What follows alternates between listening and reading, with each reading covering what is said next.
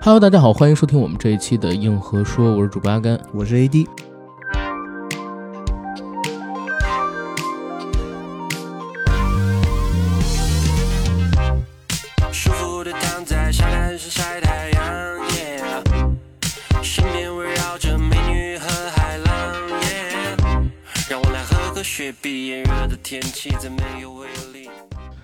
知道大家这个端午节过得怎么样？太热了，北京。北京就是人间炼狱，这几天平均四十多度。然后我每天晚上大概七八点钟，这两天都连续出去看电影。但是那个风啊，吹过来以后，我都觉得啊，有一种好像是下午烈日当空的感觉，因为风全都是热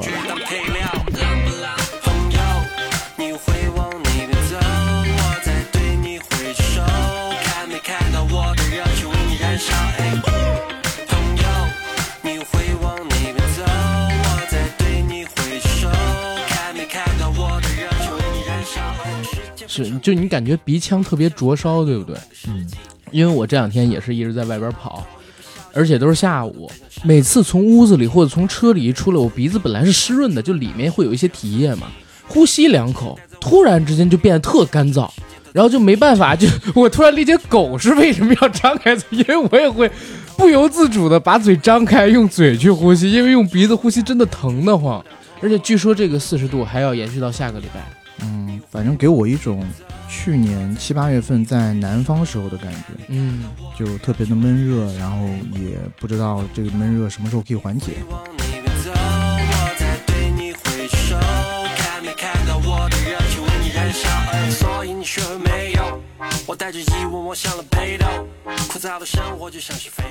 但是我觉得呢，在天气闷热的同时呢，我们的这个电影市场嗯也挺热火朝天的。我在端午期间呢，其实走进电影院了三次，嗯看了三部电影，一个是闪电侠，然后还有一个是我爱你，还有是点映的八角笼中。嗯呃，这几部电影呢，我觉得都挺喜欢的。昨天啊，晚上在看完《八角笼中》之后，我其实有一个感觉，呃，好莱坞电影在国内差不多走到头了。就是我在看这一个端午档的电影的时候，比如说我们说《消失的她》《嗯，我爱你》嗯《八角笼中》这几部片子类型完全不一样，但是呢，你要说制作的精良和故事的成熟度上来讲，嗯。我觉得三部电影都非常的不错。嗯。并且每一部电影都可以充分的调动观众的这种情绪，这个我觉得是十分难得的。嗯就是我走进电影院看三部不同的电影，我都会觉得有很大的收获。自己有同情共感的地方，每一没，错，但是呢，我回想我在过去的这一个月之间，我也看了很多的好莱坞的这种爆米花大片，甚至有一些已经不能算爆米花了，比如说蜘蛛侠，嗯我觉得它的艺术水准非常的高。嗯但是呢，我很难去共情，并且我看那些片子，有很多时候成了我的一种负担。我在看电影的时候，我会觉得，一个是电影时长很长，再一个的话，我会自己在想，如果看电影的观众不是我的话，是一个普通观众的话，嗯里面有很多的彩蛋或者那种有意思的情节，他是不懂的，你没有办法很有效的去传达给观众那我在想，很多观众在看一部电影，比如说《闪电侠》的时候，嗯其实里面有很多特别有意思的彩蛋，是的，但是由于他之前没有看过跟 DC 相关的很多电影，他不知道所以乔治克鲁他尼是谁什么的，不知道有什么意思，不知道迈克尔基顿出来。嗯，一对整个 DC 宇宙是一个怎样的寓意？对，然后不知道那个尼古拉斯凯凯奇奇出来那个超人的时候啊，其实是一个特别大的点，但是起码在我那一场，嗯反正观众看起来还是比较冷静的。嗯，我怀疑就是大多数人一不知道这长头发的是谁，第二个不是，就是大部分还是知道凯奇吧？no，啊，尼古拉斯凯奇以他最近几年在十年，国内的影响力，嗯呃，我相信大部分的国内观众，就是进电影院的这批国内观众，平均的那些，不太认识他。嗯，所以我昨天在看《八角笼中》的时候，我本身也抱着一个比较低的期待去看，嗯但是看的过程当中，我自己非常的愉悦，而且真的有被感动到。嗯然后我在看的时候就不禁回想，但因为我的职业问题，我会去想好莱坞片和本土电影在嗯中国电影市场上面的一个优缺点，或者说受关注程度。嗯呃，我真的，你如果拿过去的这一个月的这几部好莱坞大片儿来举例的话，我很难给一个中国的普通观众去 sell 那个电影，嗯，就告诉他一个你必须去看的理由。对，而且也像你说的，很难找到同情共感的地方。对，就非常难共情，这一点我觉得是比较致命的。可以理解你的这个看法，因为好莱坞电影，我也觉得这些年门槛越来越高。你说咱们之前聊的这个《变形金刚七》嗯看过猛兽侠的本来就已经是少部分了，嗯，然后喜欢猛兽侠的，然后又能因为这一部的元素里边有猛兽侠，然后走进影院里边去的，现在好像确实是少。然后我们再回到闪电侠，闪电侠如果你不理解闪点事件是什么，对吧？嗯如果你不知道迈克尔基顿出来之后大干一场那几个台词是对应过去他演过的那个电影，不知道结尾出来的乔治克鲁尼演过九十年代的蝙蝠侠，嗯你也不知道，呃，在这部片子里边，尼古拉斯凯奇有这个形象是搬自一九九八年他去试镜《超人之死》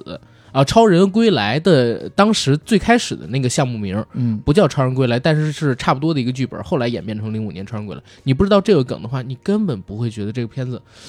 好看，或者说你觉得他在讲什么，自己完全看不懂，这个宇宙悖论也没讲清楚。对，就是我觉得它要分两层，嗯，第一个是你讲的他的理解层面，或者说它的背景知识层面，它的门槛变高了。但是呢，又由于好莱坞电影它是追求全球投资的，嗯所以它在故事层面上毫无疑问的要降低这个门槛，是所以导致了在故事层面上的创新性不大。就我现在去看任何一个超级英雄电影好了，我反正就知道这个超级英雄电影嗯，这个超级英雄在电影里大概率是死不了，坏人不管他坏到什么程度，到最后肯定是要被正义制服。嗯这个就相比于很多现在的国产电影，我其实就失去了很大一部分的这种猜测剧情的乐趣。没错，因为我现在回想，就是我们现在绝大多数引进的好莱坞电影都是大片，对。但是我想了想，像现在的观众审美水平也在逐渐提高嘛，嗯然后愿意花钱去看的片子，甚至你能发现，在网络平台有一些下载量特别高的电影，并不是大片来的，嗯。而是那种就是像《非常嫌疑犯》《洛城机密》这样的嗯。类型片。是，故事特别精彩的类型片，我觉得到二十一世纪第三个十年都已经走了几年的这么一个时间点上边儿，可能我们的观众对大片真的已经厌恶了，对故事方向开始有更多的追求，要不然你就让我同情共感，要不然你就让我见到那种我特别突破我以前没见过的叙事手法，没错，对吧？就是现在的大片，它的故事结构会非常的简单，也嗯。模式化。对，我指的是大多数这种大片啊，所以当中国观众进去看的时候，就会有明显的心理不满足。嗯，所以故事方面，一般来讲是这两年当中我们见到的一些好莱坞电影在国内广受批评的一一个大的方。面。对，那你端午节只看了这仨电影吗？我其实还呃，端午节之前了，我看了《惊天营救二》嗯，然后端午节上映的这个《消失的她》，我是在北影节的时候看的嘛嗯。就我们看的都很早。对，然后昨天我其实看了一个呃传记体的电影，叫《黑莓》，黑莓讲嗯 BlackBerry 这个手机是怎么顶起来，然后又怎么快速的覆灭的。我觉得那一个电影也挺有意思的。明白，所以你今天分享的主要是这几个，就是端午期间你看到的东西，对对吗？嗯，OK，我在这期节目里边也是想跟大家分享一下端午期间看过了什么。首先啊、我有三部电影跟 AD 是一样的，那分别是《闪电侠》《八角笼中》和《消失的她》。我爱你这部片子呢，因为我没有搞到提前看的这个渠道，然后端午期间我又在跑家里边的事儿，所以我还没有看这部电影。一会儿 AD 主聊。然后，但是除了这几部电影之外呢，我有两部电视剧是 AD 没看的，一部呢叫做《黑镜》第六季，这也是刚刚上线的。我觉得这一季状态有点回勇，可以和大家推荐一下。还有一部是因为最近一段时间，大家如果有关注微博的话，会发现，哎，中国台湾娱乐圈的事儿经常上热搜。然后因为出现了像什么大 S、小 S、黄子佼，包括炎亚纶的事儿，我去稍微了解了一下，发现原来这些事情的源头居然是一部叫做《造浪者》的电视剧。这个剧呢，里面讲的是有女主角性侵维权的时候被威胁啊，受到了阻碍，进而引起了中国台湾的 Me Too 运动，然后从政坛又引到了娱乐圈，所以我看了这部电视剧。而除了这两部电视剧和我在院线里边看的几部电影之外，还有刚刚 AD 提到的《惊天营救二》。今天的节目呢，会针对于刚才所提到的这些影视作品和内容，各自拿出个一二十分钟来跟大家闲聊一下。因为我们现在的节目是有时间轴写在节目的附属栏里的，所以大家听到我说这一段内容的时候呢，可以直接找到附属栏，看你想听哪一部分，就直接跳到哪一部分的内容里边去，好吧？然后咱们先进闪电侠吧，按上映的时间顺序，我们先来聊。好呀，刚才你提到了闪电侠的一些问题，但是我依旧觉得这是一部好看的超级英雄电影，而且应该是我这两年看过最好看的一部。对于这部电影，我感觉啊，在我这儿，我觉得它的好看程度和蜘蛛侠那部动画片差不多。啊，但是呢，我其实也觉得这部电影在上映之前，它的口碑吹得有点过狠了，嗯所以导致我进到电影院抱了一个非常大的期待去看。但是我看完整个故事以后，我是觉得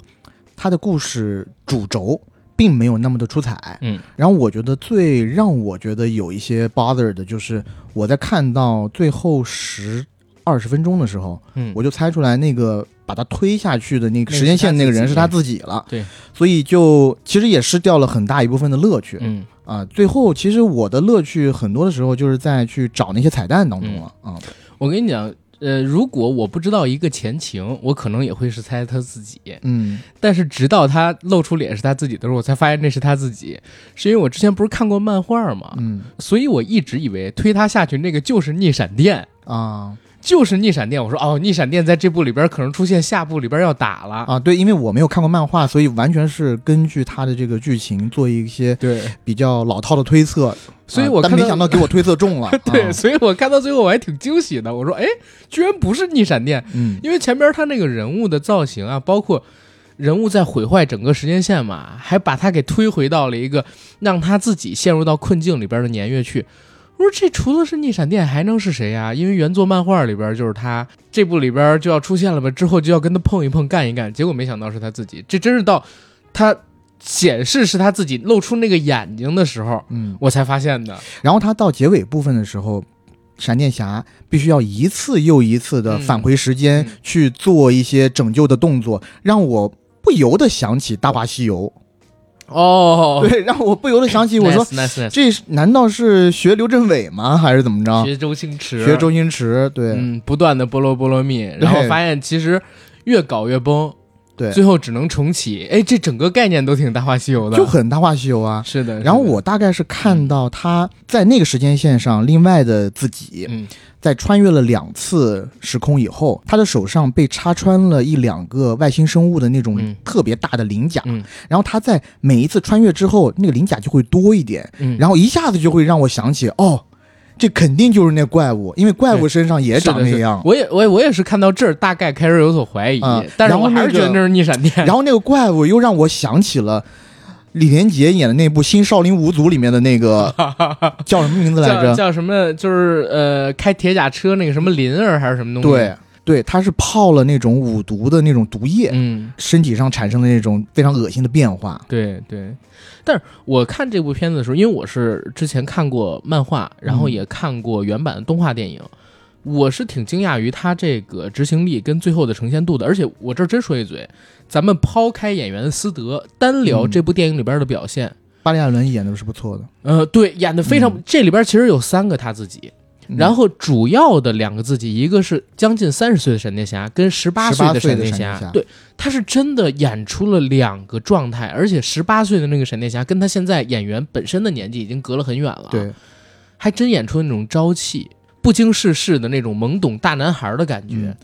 我对他的演技完全挑不出毛病，嗯我自己很喜欢，然后也很幸福，甚至在很长一段时间里，我觉得这就俩人演的。埃斯拉米勒大家都知道，过去几年的时间里边陷入了各种丑闻、各种嗯战神的传说，对吧？他就是一个疯子，就是个疯子。当然有一些指控被撤销，但还是有一些指控是立住的。所以这个人之后的星途，于我自己看啊，基本上是完了。对，但是这一次闪电侠的上映，当然闪电侠现在票房扑了啊，所以还是我觉得大概率会完了。但是闪电侠的表现反而让他证明了自己的演技，嗯在这方向的一个天赋，所以之后可能会有一些小制作找他，没准过几年学好归来，然后再度翻身，成了下一个小罗伯特·唐尼，我也觉得有可能。啊、或者去演一些像《瑞士军刀男》这样的作品。没错，嗯然后再赢一波口碑，再杀回来嘛，对吧？对，而且这部电影的前十分钟，嗯我觉得特别精彩，嗯一下子就抓住我了。首先是这个闪电侠去买早餐，嗯，他特别饿嗯，就想快点买早餐，但是遇到了一个不太好的这个早餐小哥，嗯早餐小哥一直在那儿跟他拖延时间嗯，他等不及了。这时候接到一电话，说哥谭市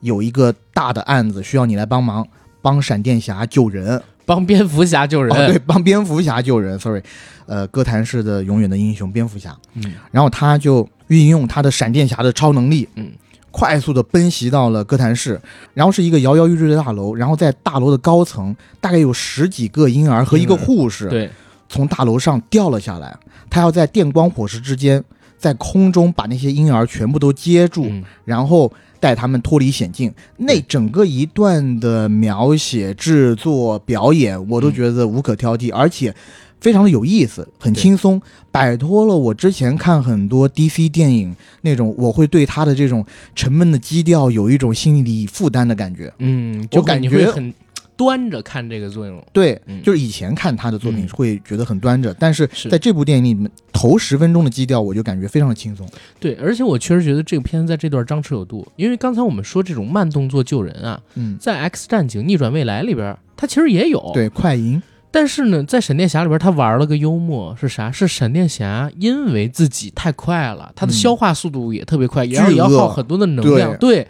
所以他要不断的去找吃的，而且有一个像奥特曼一样的倒计时，嗯，就是当他体内缺少能量，他肚子饿的时候，他的神速力会消退。就燃烧他的卡路里。没错，所以当他救那些小孩的时候，进入到高速状态，小孩还没全救完，突然发现自己的能量值快降到零了，嗯，那他就要去找在爆炸被冲出来的这些垃圾里边到底有哪儿放着能吃的东西，对，要先去吃东西，然后再救人，否则就救不了。这个还不是说没救完，而是他嗯还没开始救呢，对，就是一个逆转观众反应的一个操作。当大家都觉得他第一步就要去救人，因为这多紧急啊，嗯但没想到他第一步是在那种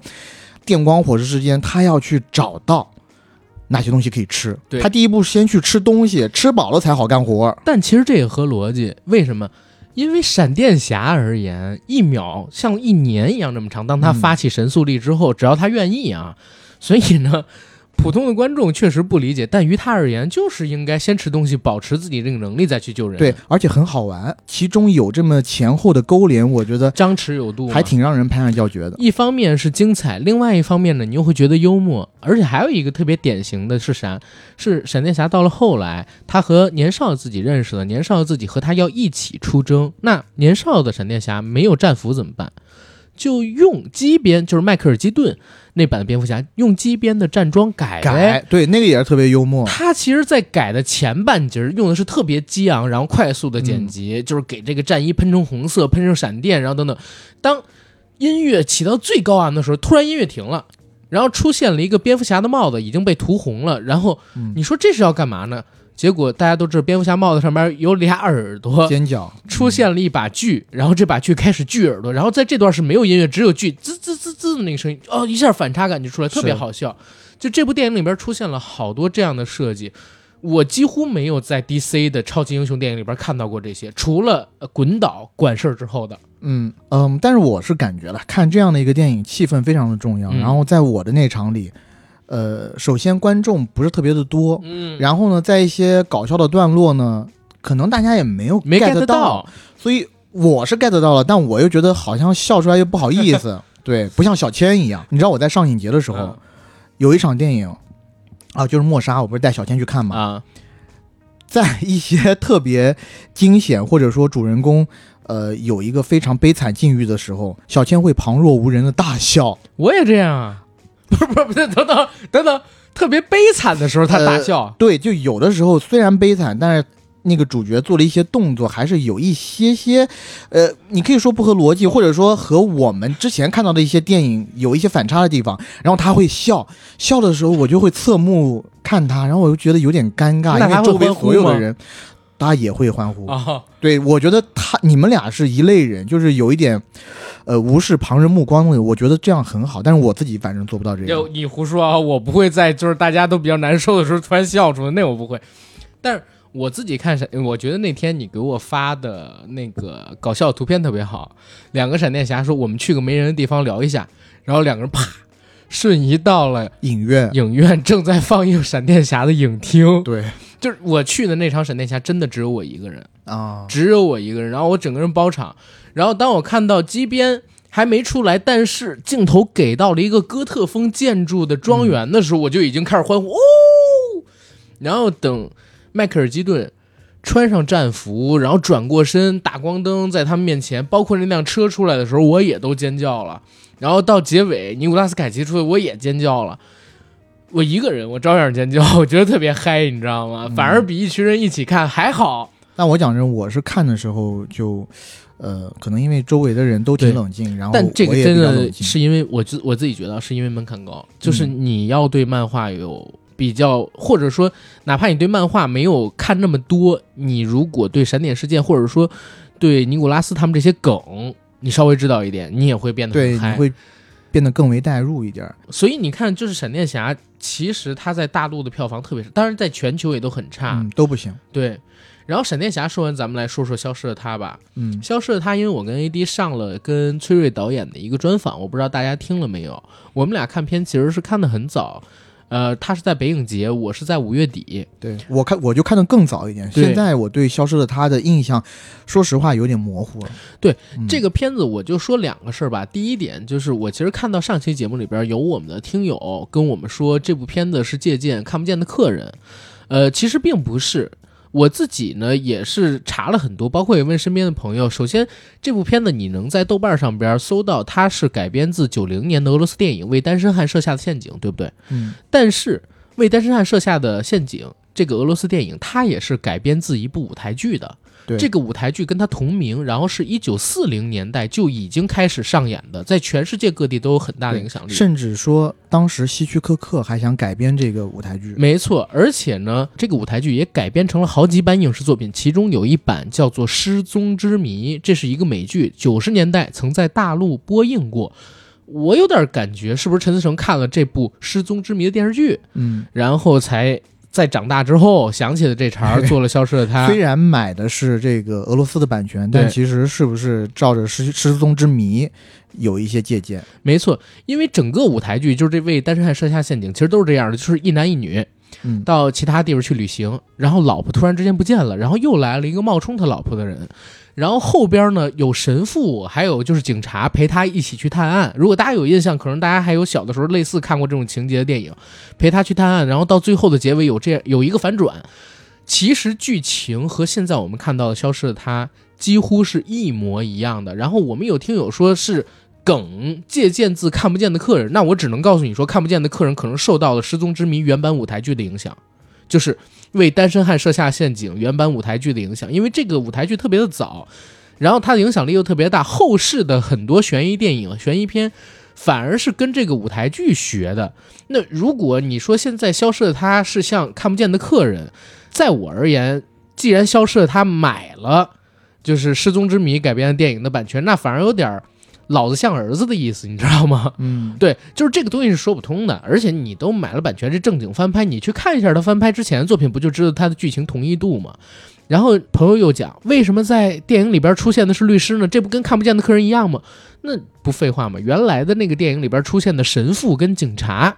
警察在这里边他给他改编了一个角色，然后神父那个角色，你把他放到一个华人语境里边，尤其他又是大陆人为主角，奇怪，很奇怪，你只能把它改成一个，你又不能改成国内的警察，那就改都不说。奇怪，都有可能过不了审。对呀、啊，所以这个我我觉得空口见抄这件事儿，大家不要干，人家也买了版权，你看一下原版权的作品不就行了吗？对，我觉得就是可能很多人对于主创，对呃，还是有那么一些先入为主的观念。但说实话，陈思诚导演，不管你有多不喜欢，他确实是现在对中国商业电影的一面旗帜。而且我讲真，我我自己在看这片的时候，我也发现了几个问题。嗯第一个问题呢，咱不说呃其他的这种逻辑上的，咱们就说几个场面上的。嗯老婆在水里泡了十五天，嗯，然后老婆的尸体栩栩如生，嗯一没有被小虫小虾吃干抹净，嗯二没有出现那种就是泡浮肿，然后整个身体已经巨大化到自己看不见的那种情景，这是一个巨己人观 对。啊，第二一个是什么呢？就是朱一龙他是被捕的，警局的人已经开到了那个集装箱附近，嗯，把朱一龙抓了。然后下一个镜头是倪妮他们一群人穿着潜水服去找这个他老婆的尸体，嗯居然不是警察去找，然后呢？他们看到老婆尸体栩栩如生，我我自己为什么会在专访的时候问崔瑞导演一个问题：你们有没有为了让观众看得爽，嗯，而刻意去做了一些取舍，嗯就看上去能够更符合逻辑？因为我觉得导演他们都不是傻子啊，十五天然后泡成那样，而且最合理的方式肯定是警察去，然后这段不拍，因为让观众看到观众会恶心嘛。然后警察直接下一个镜头就是递给，比如我们说陈麦嗯那个张照片，嗯，或者说那个证明，说这是他留下的遗物，尸体已经什么样了，你就别看了。可能就这么交代一下，这是最符合逻辑的，但是会让观众失去爽感。对，我是这个是观众喜欢看的东东西。然后你电影作为一个艺术作品，如果是我的话，我也想要这么拍，就是更美嘛，对吧？有一些东西嗯你不需要真的就像一个纪实犯罪片一样，把它按照现实当中的逻辑全部给它铺陈出来，只要能 get 到那个意思，我觉得就可以了。所以我在豆瓣上面我写的那个评论，我就这么写的：我说一切都为了观影爽感跟娱乐性，嗯，所有的问题都为这两个前提条件而让路。嗯满足这两个就是他们主创最大需求。人家没有带着自己一个架子，说我们必须要有社会现实表达，我们必须要做一个文艺片、艺术片。对，因为这个也并不是一个现实主义电影啊。嗯，他就是要做一个娱乐性特别强的爽片。嗯，那现在他做到了，而且他为了让观众爽，他会做取舍，就一切为娱乐性跟观影爽感去让路。对，我觉得是一个非常不错的类型片。我记得我刚看完，我就和阿甘有聊过，我说，其实我看这部电影的时候呢，前二十分钟我是没有特别代入的，嗯。因为他这个故事啊，整体变得特别离奇，嗯。太离奇了，嗯，会给我一种没有办法相信的感觉，有一点点没有办法相信的感觉。尤其又是朱一龙扮演的这个男主角，嗯一下子没了老婆，一下子又来了一个特别漂亮的老婆，然后这个特别漂亮的老婆又要去勾引他。嗯，那对于我这样一个普通男性来说，我说怎么好事都让朱一龙给碰上了？帅 呀、对，因为他长得帅啊。但是随着剧情的深入，又加上朱一龙他的这个表演，在这部戏里面，我不得不说，朱一龙老师称得上老师这两个字。是表演非常的丝滑。嗯，在这一部戏里头，我觉得排名第一的是朱一龙的演技，嗯我最喜欢的。第二可能要算是文咏珊我把文咏珊放在第一了。哎啊，你把文咏珊放在第一，我觉得她，好漂亮，这部戏里边拍的。那你好难拧啊，你这个 不是不是，我跟你说真的，导演好像特别会给文咏珊打光跟抓她的镜头跟特写。我要说她好有能力侯爷，啊，哎他 的这个表演能力非常来，好我。上去了，高了高了高了啊！嗯。然后第三呢，才是倪妮。虽然倪妮在这里头已经演得非常不错了，可能倪妮之前的那些角色嗯在我脑海中印象的印象比较深，所以让我一下子一上来看到倪妮这么一个女强人的形象，也让我有一点需要时间去适应。我自己会觉得。这个角色是不是源自于《拆弹专家二》里边那个女警官的角色，然后把女警官给拓宽了，嗯就给拉长了？但是怎么说呢？就还是导演那句话说的对，在这种主题的电影里边，蛇蝎美人嗯太抢戏了。对对吧？就是文咏珊这个角色本身给她塑造的，因为前边是带着悬疑感的。嗯我说一个特别不好的话，就是我其实，在看这电影的时候，我前一小时我一直以为它结尾会是个烂片。你跟我的想法一样，我在看这部电影前半部分的时候，我的心一直悬着。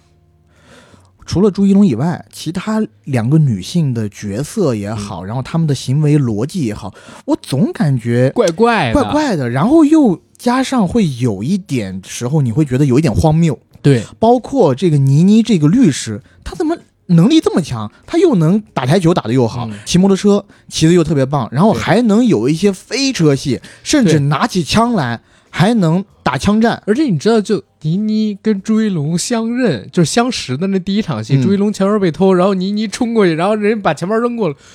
我都觉得这是一个大烂片的拍法，怎么会？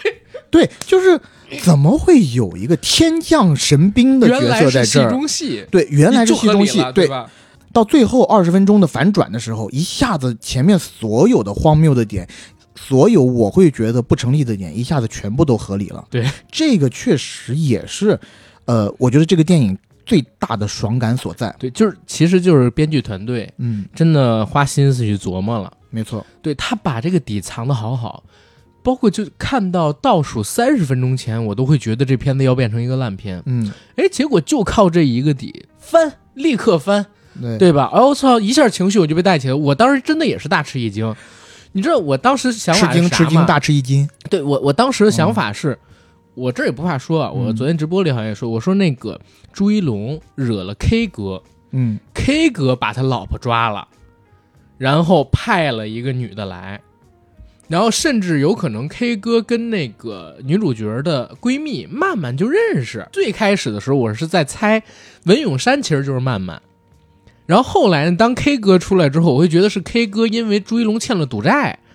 然后绑了他老婆，然后要怎么怎么样，就是澳门赌场那些人，嗯，然后再等到看到最后来就是这个底了，所以中间他有几次刻意的给你往偏向上面去引，当然都是很浅显，所以我在看到那些拐点的时候，我都觉得，哎呀，这片子太烂了，这就告诉你了，刚才多大会儿，都给你料中了，你对会觉得你自己是小诸葛。对，就是我说写的也太浅了吧，这才写到这儿，这才我说不也不你都想到后面好几步了，对，我都想到后面好几步了，结果啊哎，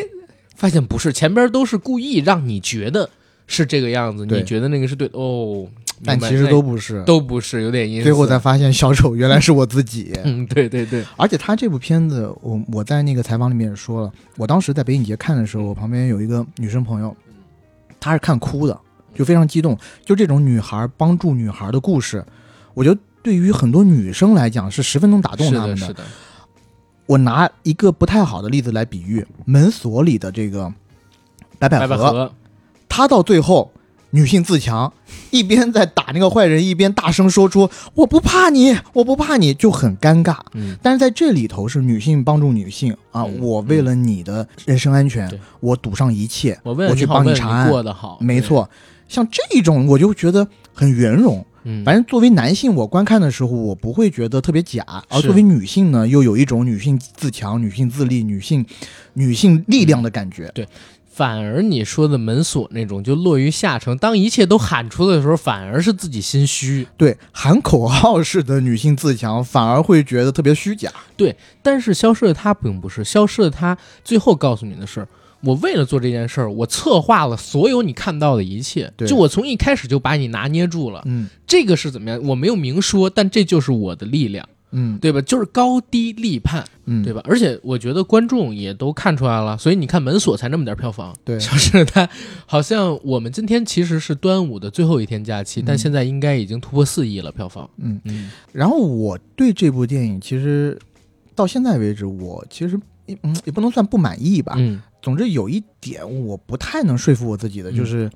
其实是这个男主角和他老婆的这段爱情，是，就是凤凰男有点太过于理想主义了，而且老婆设定的有恋爱脑，对，而且老婆家里太有钱了。对，就是这个身份地位悬殊特别大的感情，当然了，嗯套在朱一龙这样的一副皮囊身上，我觉得是有可信度的。嗯呃，但只是作为我们这种普通男性在看的时候，我会觉得，哎呀，好事都给他碰上了。对但有一个点，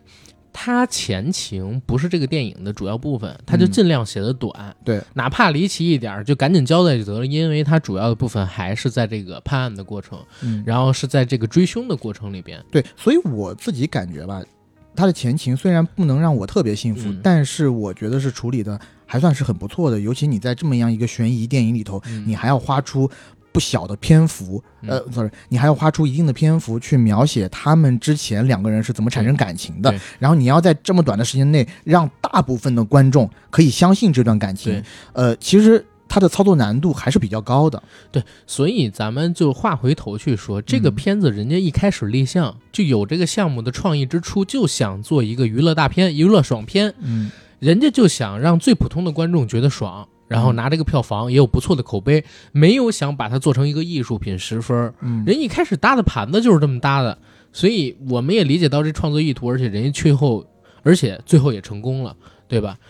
有很多的不足，但是他的首要目的执行的特别的好，嗯。对，这就是消失的他。我爱你，你聊聊吧，因为我爱你我还没看。我爱你这个电影，我是前天晚上去看的，嗯是改编自韩国的一部漫画作品。然后这部韩国的漫画呢，在二零一一年的时候已经被改编成一部韩国电影，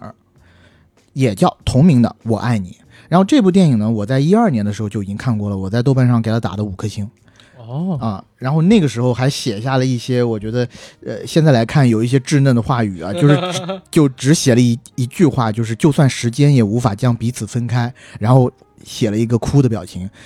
五颗星嘛。然后我觉得就是我当时在看韩国电影的时候就很受触动，然后我记得在那几年还有一部韩国的电影讲老人之间的爱情的，嗯我自己也十分的感动。奇怪的他吧？不是不是奇怪的他，嗯是一部韩国纪录片，叫《亲爱的，不要越过那条江》，不要跨过那条江，还是越过那条江？反正，然后这两部电影对我来说都是在真真正正的讲这些老年人之间的感情问题。嗯呃，然后《韩延》这部作品呢，也是期待已久了。里面有四个大的老戏骨，对一个倪大红、嗯惠英红，嗯再加上梁家辉和叶童，我觉得表现的都非常的好。尤其呢，韩延在《动物世界》以后又回归到了哭片宇宙这条路上去，我觉得真的走对了。不是前面还有小红花呢对，我就说小红，嗯就是他也是动物动物世界以后呀，啊，之前是肿瘤君嘛，对，动物世界之后才是小红花，再到，我觉得韩延应该也出了很大力的人生大事。嗯再就是现在这一部《我爱你》，嗯，你说说这哭片成分多高？而且我在看《我爱你》之前，他之前不是都放的是一些呃预告片嘛？是预告片到一的位置是韩延的下一部电影作品《嗯我们一起摇太阳》，是真的又是跟生老病死相连的还有爱情在里头。哎，那其实我们可不可以这样理解？嗯就是如果说生老病死的话，韩寒已经做了病老死，嗯。还没有拍生。嗯，就是如果人生大事是死，然后我爱你是老，嗯，对吧？然后前边他拍的所有都是病，然后《我爱你》这部戏呢，我其实在此之前啊看了很多的预告片，我还是有一点点担心的，嗯。因为我其实一直害怕看中国人拍一些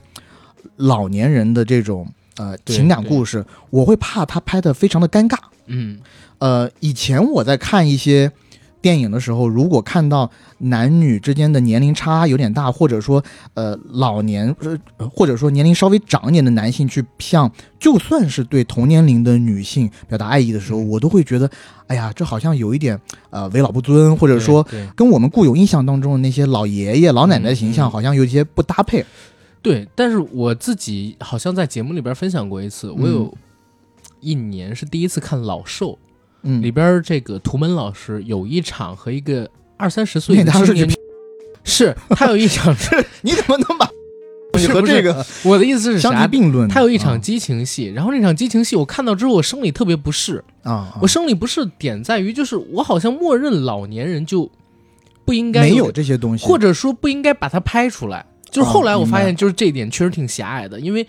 当然也有很多的报道，我们了解到很多文章、很多影像告诉我们说，中国老年人的性需求其实也是一个非常被忽视的问题。甚至说我在某一篇报道里面看到，中国老年人群体艾滋病的艾滋病是高发，是的，因为嗯大家也不觉得需要做保护，然后大家也很羞于去一些店里去买东西，对，对吧？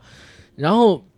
我爱你这个预告片我看了，哦，我先问一下，我爱你是四个人都是主角，还是有核心主角这种区别？倪大红和惠英红是主角，然后梁家辉和叶童相当于是一条副的故事线。啊，明白。嗯但是我想说什么，就是这四个人可能因为演技真的太好了，嗯我在看预告片的时候，我完全没有感觉到在看老兽的时候那种不适。嗯但是，我不是说图门老师的演技不好啊，嗯嗯这中间还有一个区别是什么？这个区别是在于导演给到他们的镜头，然后给这部电影赋予的氛围。嗯，它可能是一部哭片，但我在看预告的时候，我反而觉得很温暖，纯爱温暖的感觉，对，很纯爱温情，包括它的打光跟调色也都是偏向于温馨，有点像，温暖，有点像韩片吧，嗯对吧？有点像韩片，但它不冷冽。对，就让你觉得这些人温情脉脉的在一个小空间里，你不会觉得不适。对，在这部电影里面，对于死亡的描写，你看的时候，你并不会觉得特别的恐怖。嗯，呃，虽然是非常揪心了，但是你在看电影的时候，你当你看到梁家辉和叶童夫妇一起携手走向死亡的时候，你会感觉对于他们来说是一种解脱。是，甚至你看到他们在做出这个决定，梁家辉写出最后一封遗书，告诉倪大红帮他们料理后事的时候，你会感觉到，呃，在那一个时间点，即使你在人生的末端，你遭遇了很多不幸，嗯可能你的儿女都没有那么孝顺，嗯然后你的老伴儿也深陷各种病痛非常久的时间，然后嗯本身自己也是阿兹海默症，但是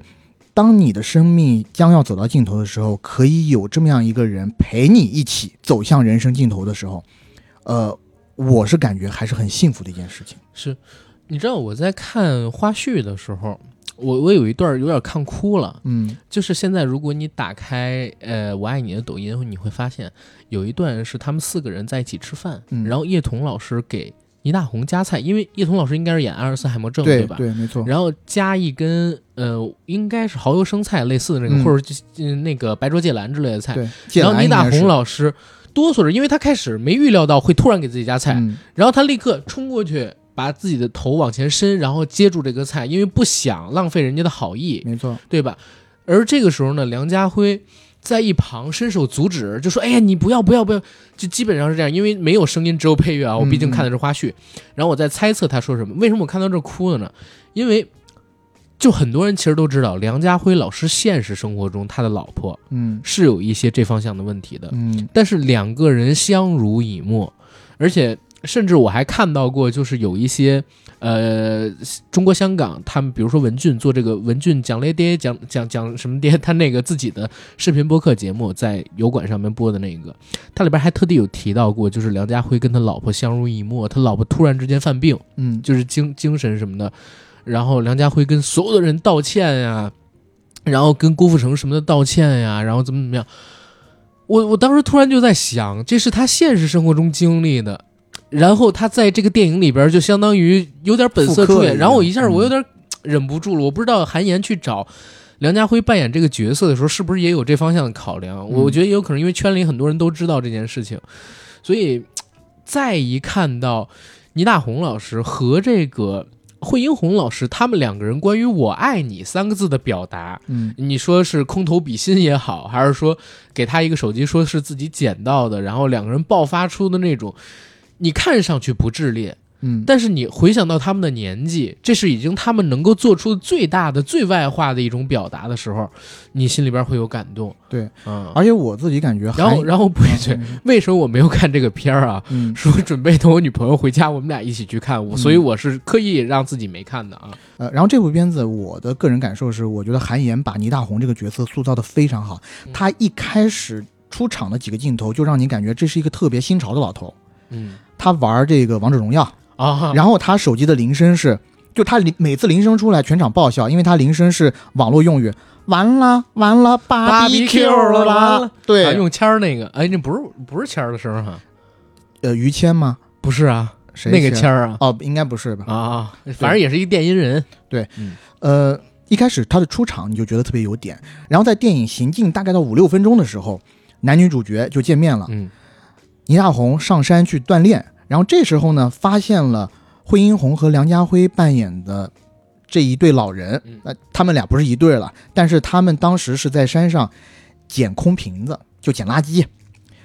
拾荒老人，拾荒老人，嗯呃，梁家辉，呃，惠英红是正经是捡瓶子要贴补家用的，嗯但梁家辉呢，其实是个收垃圾的人，啊他是垃圾站的这个主人，处的对，嗯他们俩因为收废品的问题和那个公园里的工作人员产生了冲突。嗯这时候倪大红，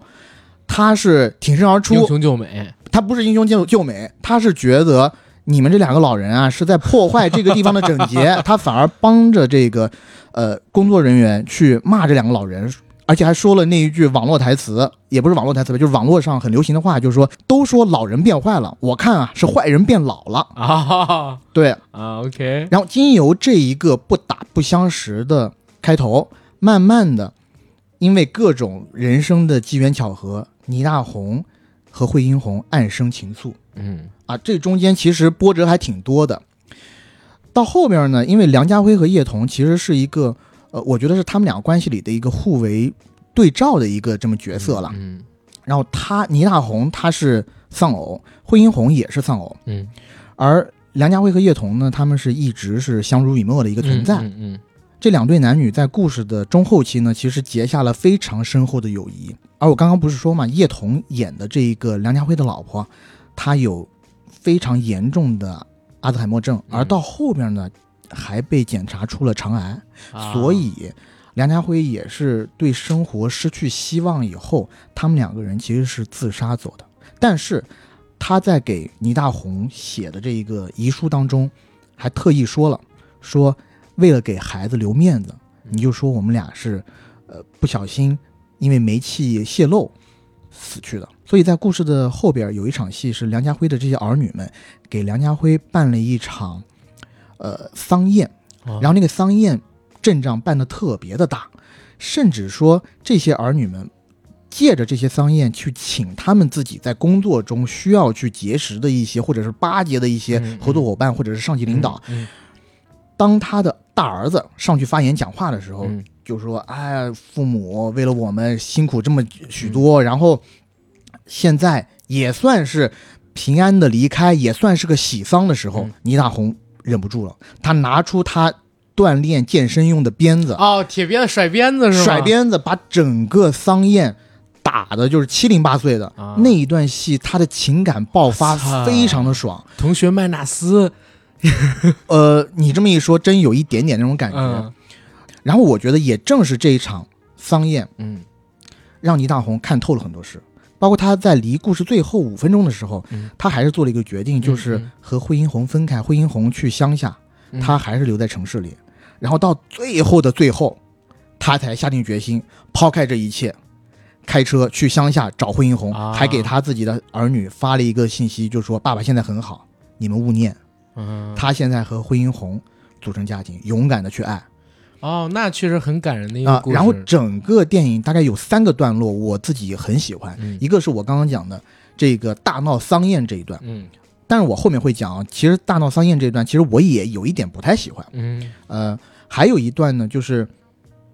倪大红第一次跟惠英红表白的时候，因为他在第一次完全表白之前犯了一次浑，嗯因为在另外的一个饭局上，有人戳出了他的一个痛处，就是他的前妻死之前，其实倪大红有点就是没有关注他前妻很长时间了，导致他前妻快死之前，他才意识到啊，他前妻的胃癌已经到了晚期。嗯其实我看这个的时候，我是很有感觉的，就是你想我们父母那一辈的父母爱情啊，在很多程度上，男子的这个家庭地位非常高。他在很多时候会忽略女性的一些感受，甚至说女性一直在跟他说：“哎呀，我这里痛那里痛。”他完全没有概念。就你最邪乎。对，但是当真正的得知女性得到一个这么重大病因的时候，其实他是非常自责的。嗯，导致他老婆死去很长一段时间以后，他没办法走出来。然后因为在那个酒局上被人戳中了这个心事，所以他喝了一一点酒，然后犯了一点浑，跟惠英红又大吵了一架。他在犯浑之后那一小段时间吧，痛定思痛，觉得嗯，我不能没有惠英红，然后他主动去找惠英红表白。嗯哦，那一段表白的戏份，看得我就是热泪盈眶。我觉得两个人吧都互吐心声，两个人都说出了自己害怕的那一部分。嗯一个是惠英红，自己条件其实并不太好，而且到这个年纪了，她已经对爱情无没有任何一丁点儿向往了。嗯而对于倪大红来讲，她走出这一步，其实也是甩下了一切男人的颜面。对于他来说，可能已经算是很不容易的那一步了。所以我两方面都可以去理解。然后，这个是我很喜欢的一段戏份嘛。然后还有一段戏份呢，其实是倪大红自己的一个独角戏。嗯就是当惠英红一个人走到乡下去以后，倪大红再一次走到了那个山顶公园处。当很多老年人都在那儿锻炼身体的时候，嗯他伴着一首粤语的老歌《我爱你》，开始一个人跳舞，啊一个人跳交交谊舞哦，想象着惠英红和他一起跳，然后在跳到一半的时候，突然音乐一变，变成了一个特别激昂的摇滚乐，因为廖凡，因为他你知道吗？就是我感觉他的那个角色在那个当下，他压抑了很久。嗯一开始还在想说，哎，我可以幻想一下，我和这个惠英红如果在一起，一起可以跳这个交谊舞有多好。但是到后面，他觉得现实已经压垮了他。然后伴随着那个激昂的音乐的变奏，他开始有一点点像现代舞一样在咆哮，嗯嗯在做着一些可能像发怒一些的动作。嗯就那个情绪一下子就击中我，我觉得，就从那一刻开始，老爷子开始不管不顾了，就所有一切世俗的东西，我都觉得无所谓，要抛开，抛开了。然后他在这一幕以后下定决心去找惠英红，所以这三幕的表演对于我来说，哇，冲击太大了。我觉得这部电影拍的真好，就是韩延有一点举重若轻的意思，嗯这么沉重的话题，但是包括呃惠英红和倪大红的这一段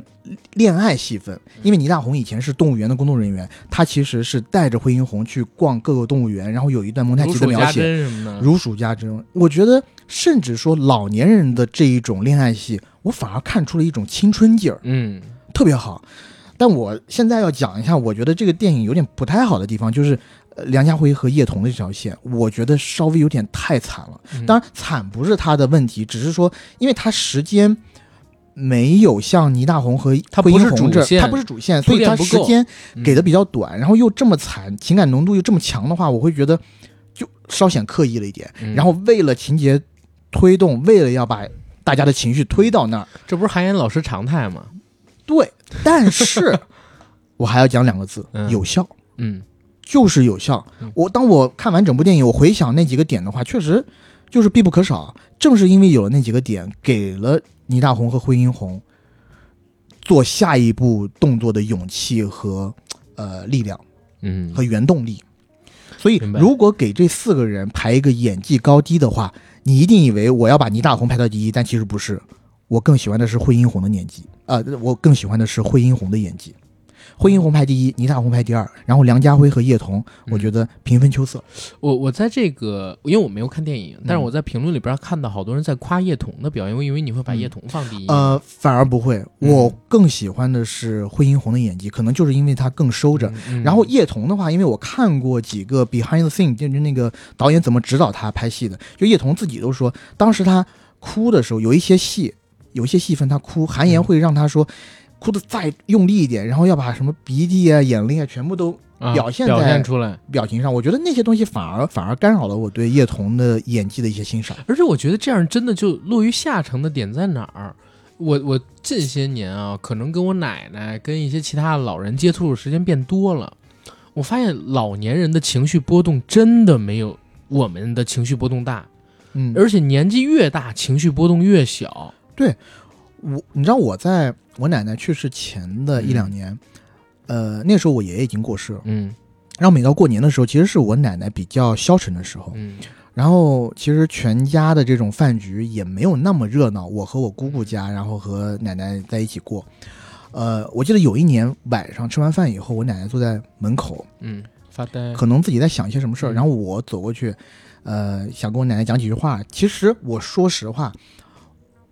以我奶奶那个年纪，然后我其实不太清楚要跟我奶奶聊什么，毕竟我离家很长时间了，对吧？就是共同话题并没有那么多。嗯，但我奶奶那时候讲一句话让我特别的难过。嗯，我奶奶说就是，嗯、如果我爷爷在就好。说，嗯，现在过年都没有那么热闹了。就其嗯实她的语调非常的平静。是的，哇！但我我当时听到这句话以后，就是我也不知道怎么表达，我就是抱了抱我奶奶。是，嗯因为我真是最近这些年跟老人待多了之后，我就发现，可能因为他经过的事儿太多了，嗯他变得会比较钝感。就一件事儿的冲击力是一百，他接收到的确实是一百，但是他外化出来的可能只有二十三十，所以你说突然让这个叶童扮演的一个年纪这么大又有这个病状的人，去像个青年人一样痛哭流涕、涕泗横流，我我确实觉得也是有点过。对，其实老年人，就是应该要钝感一些嘛，尤其像他们这种又得病的老年人。对，所以我觉得惠英红演的特别好，嗯。就是我在这里头看到了惠英红的美。就我觉得倪大红就是该追她，是。就往死里追。而且惠英红因为她之前的很多的经历，然后她又因为是捡瓶子的，所以其实是在社会最底层、最底层的一个这个角色，所以她其实是不敢爱的。嗯，她怕跟倪大红，倪大红好歹还有房子，嗯。两室一厅，好歹还有每个月四千块钱的退休退休金，金，她也怕。他跟他好了以后，会不会有人说他闲话啊？嗯会不会说他就是去贪倪大红的这些老鸨什么的？嗯那他这种他又怕又想要那种，虽然他没有特别明显的表现表现出来，但是从他的那种呃眉宇之间，你会感觉到那种纠结。红姐拿这种角色真的手到擒哦，拿捏的特太棒了，真的，那太嗯太棒了。惠英红，说实话，现在回过头去都想啊，就是他这个演员齐。首先你说年少成名，拿第一届金像奖，嗯中间几十年沉寂，对吧？然后等到一零年左右，突然之间开始大爆发，什么心魔呀，然后血观音啊，然后我们也看到幸运是我之类的，然后武侠片也有，武侠跟陈可辛的那一部就是真的那，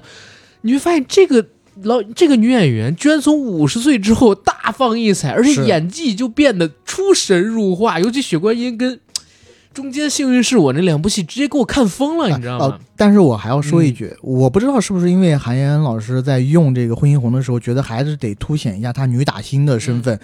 她在开头十分钟的时候，有一场惠英红穿过各种小巷去截停倪大红那个老头乐车的戏，那一段戏跑酷了，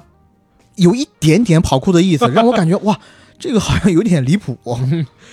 回头我我真的我今儿晚上我找时间看一下这个《我爱你》，听你嗯这个描述，我是挺感兴趣的。啊，真的是挺好嗯看的一电影。是我看到它的评分其实也是在呃整个端午档期里边最高的，就现在的话是有七点九，开分我记得应该是八点零，嗯，收官的话起码应该也能在七点五分以上，然后消失的他的话收官应该是在七点一、七点二左右。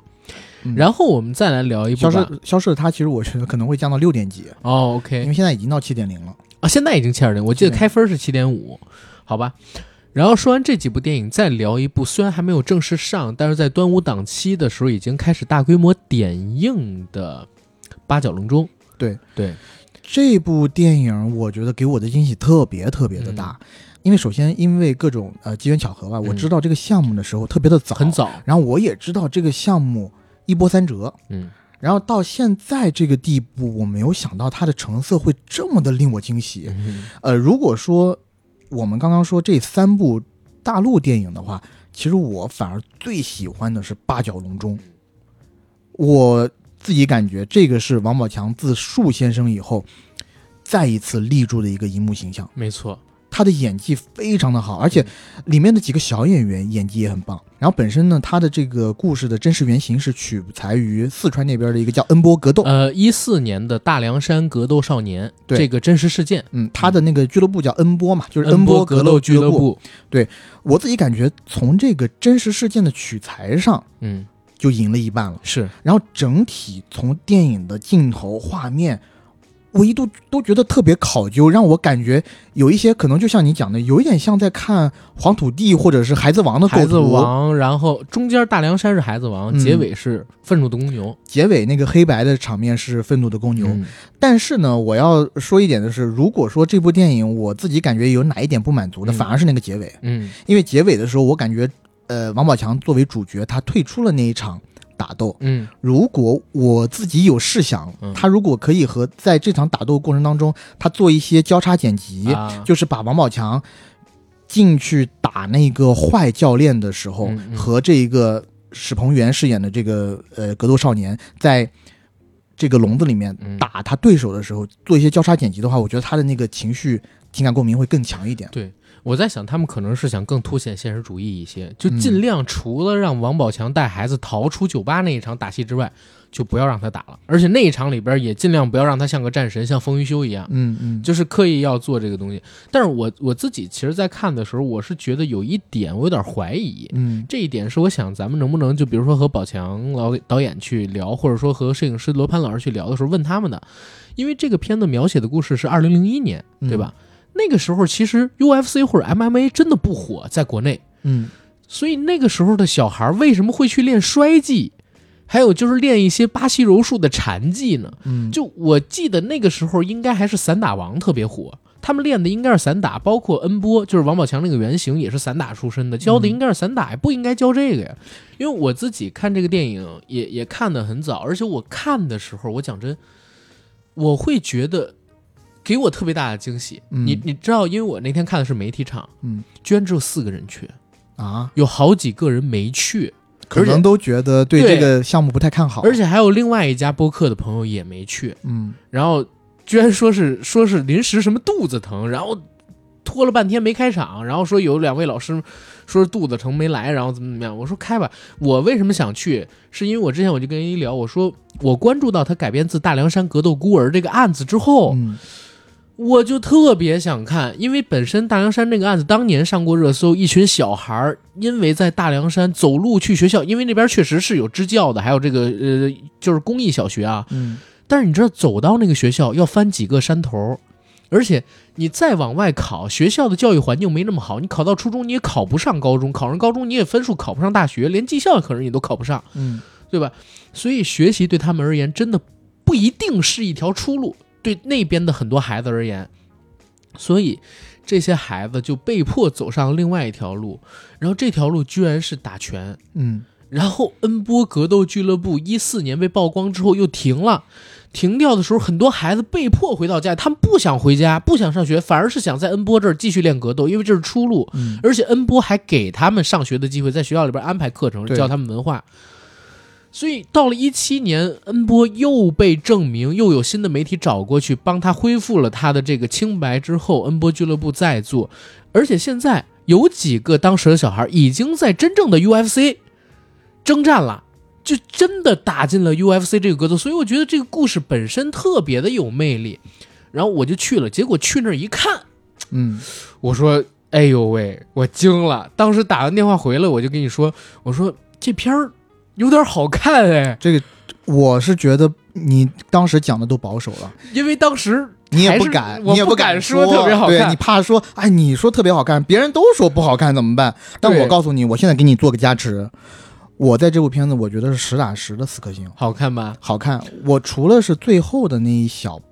段，我觉得情绪有些掉以外，其他我觉得都没有特别大的毛病。然后再加上王宝强的演技，我嗯真的是觉得幸福。就他在这里头演的又特别的好对，然后那两个呃年轻的小演员，一个马虎，一个应该叫严木吧，严木，嗯一个是史鹏元扮演的严木，还有一个是陈永胜扮演的马虎。嗯，我觉得演的都特别好，演的非常自然，然后让我会有那种从泥潭里面生出来的草根儿的那种旺盛的生命力。嗯尤其是马虎那个演员，哦，马虎演的太好，就陈永胜。我听后来听别人说，这个是呃被我们国师签下的演员，哦要不怎么说国师的眼尖呢？眼毒，真的对吧？演的太好了，我觉得他那种倔强劲儿，然后在里头那种你讲的特别好，野性嗯，完全击中了我，是我喜欢看到的那种男孩子的形象。是的，包括在这些小孩成为青年之前，就特别小的时候，那几个小孩儿，我觉得演的也很出彩。就是那些哦特别小的小孩儿，那些小孩儿是很多都在大凉山当地找的非职业演员，嗯就是真的当地的小孩儿。所以我看花絮的时候，我还挺心疼，就是他们拍一场吃饭，给他们吃馒头跟红烧肉的戏，啊吃的特别起劲儿。那场是孩子真的饿，而且呢，导演会跟他说，就是给你这个馒头太大了，你要有几个咬过，想给他掰一下。嗯，结果那孩子不让导演掰，你知道，副导演啊，真的就干吃了几口馒头，把那馒头给咬的小了一点，然后再拿起碗来接着拍戏，就是不愿意浪费粮食。所以你看到那时候真挺心疼，就是我们国家确实很大，然后还有很多。这其实我觉得跟政府也没什么关系，嗯因为真的是太偏太远了。大凉山，你看电影里边已经拍出那个路来了，嗯这还是已经不计成本的国家去投基建，然后建路，让它通路之后的一个效果。二十年前，真的零零年的时候，那儿的路是什么样的？那边的孩子想出来太不容易了。对，我觉得有很多人觉得说，呃，给孩子最好的出路就是学习，读书，真不是。我觉得你这个真得分情况去考虑，在当时当呃，在当时的那个情境下，在当时那个环境里，嗯，你让他读书也读不了多久。但我看这个片子的时候，我发现了一个应该是因为审查删改的地方，嗯是在开场的，呃，也不是开场，就是王宝强去到那个小孩家里的时候，嗯他小他姐姐说话那个嘴型对不上台词，啊，那姐姐其实是想用皮肉去换一些钱，对，而且讨好且他。之前那个什么送土豆，对，应该也是跟他姐姐发生了一些什么送来的那个。没错，因为那镜头，呃，王宝强走出门的时候，嗯那镜头给了给回了那姐姐，那姐姐是把她的裤子又往上提了一下，对，而且之前应该是裤子是一个往下翻的状态。没错，而且就是之前让这些小孩出门，然后把门给关上，嗯，所以就是。你你你可想而知很艰难，当然这一罐可能就是为了顾及一些东西，然后把它做得更温情化，就是说之后我肯定会还给你怎么样？但你想他怎么还呢？对吧？其实，当然这一块儿就是也不说太多啊。继续嗯回到这个《白小龙》，确实是一部好片子，而且最近几年在院线里边上映的商业片里边，如此能够关注现实题材的，好像我能想到就是《引入尘烟》嗯去年的那一部，然后今年就是在我们看到的还有点娱乐元素的，然后也是关注这种类型问题的，就是《八角笼中》。嗯对，王宝强这一次转型导演应该说是成功了，呃是成功的。嗯，而且我也很看好这个片子它的票房表现，我觉得应该拿个五六亿不是问题，按现在的热度。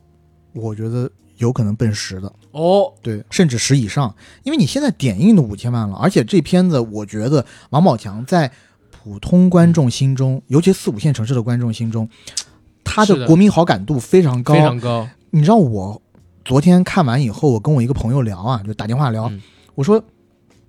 王宝强其实他在中国的这个影剧圈啊，嗯。是一个特别不一样的存在，嗯。就是他是很多老百姓可以平视甚至是俯视的存在。你懂我什么意思吗？嗯就是他的形象会有这样一个他的起点非常的低，他的草根，他的经历会让一些普通观众甚至有对他有一些怜悯。而且你好像没有看到过他突然飘飘然，然后就远离大众，然后特别傲慢的那种东西。，对，就是他真实生活中怎么样，我们不知道，或者说我们也没看到。对我们也没看过，嗯但起码是他从呃镜头前，嗯或者说参加任何综艺，然后各种首映，能在镜头面前出现的时很候，谦卑的。都非常谦卑。嗯，他记得没有忘记他从哪儿出来的。我还记得《大闹天竺》上映之前，宝强嗯给他合作过的所有导演下跪，嗯，就感谢他们愿意来给自己站台，还有过去给自己的提携。然后包括金扫帚奖，然后他也去领奖，对，对吧？然后包括就是这部片子上之前，他也好像是说了好几年，就是说自己之前那部电影，然后让大家对他导演失望了，所以他一直就想把这个电影拍好。他用了嗯好几年的时间，然后让团队去做调研。但是，这个我们就很清楚了嘛，对，确实是去做调研的人，调研了很多，是 对，然后来弄这个戏。到现在为止，我我自己都觉得他的观众缘有很大一部分是通过就是《士兵突击》，嗯还有什么《我的兄弟叫顺溜》。你像我妈、我奶奶他们都知道王宝强。嗯，而且，如果王宝强现在拍一个电视剧或者有电影，他也可能会选择去看，就是有这种好感度。就还是保持了他一线影星的地位。是，我觉得保然后这部就回来了。之前其实有点往下走，但是这一部应该就回来了，我嗯觉得。而且他的演技，说实话，嗯在《唐人街探案》里头，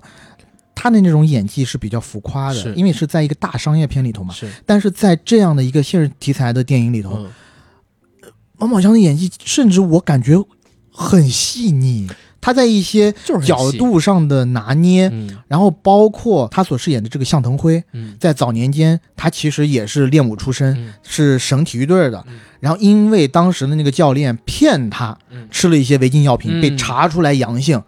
导致他整个体职业育生生涯涯的断送。对所以他在一开始的时候就说：“我再也不练体育，我再也不搞体育了，体育跟我没关系什么的。嗯到影片中段的时候，把他年轻的时候那个遭遇放出来，然后他当时是那种特别恨那个教练，因为他的母亲在教练跟前一直在求教练和求那些体育局的官员给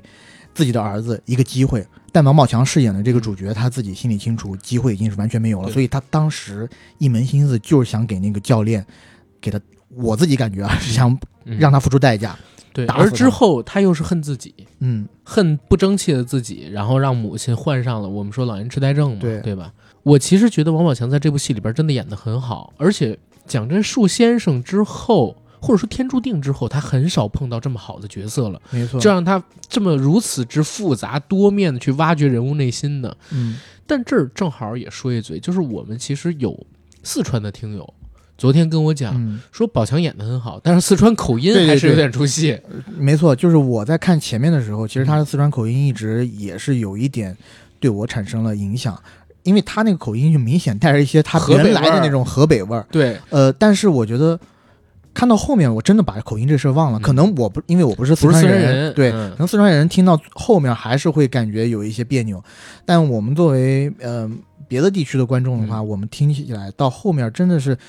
真的是被剧情带着走，真的是被角色人物的命运带着走，而且他到最后有那么几场跟媒体对峙的戏，对他演的那种破罐子破摔，到最后他就把事情讲出来。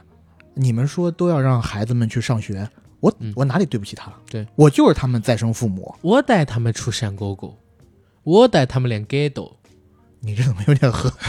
河南话的感觉？我咋个骗他们喽？对，对吧？就对就就这些一连串的问话嘛，我带他们在丛林里头抢肉吃，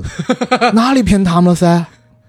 帮帮军，呃，对，帮帮，对，但这这个就说远了。但是我我想绕回去说，就是王宝强这一部戏，绝对是这几年来你在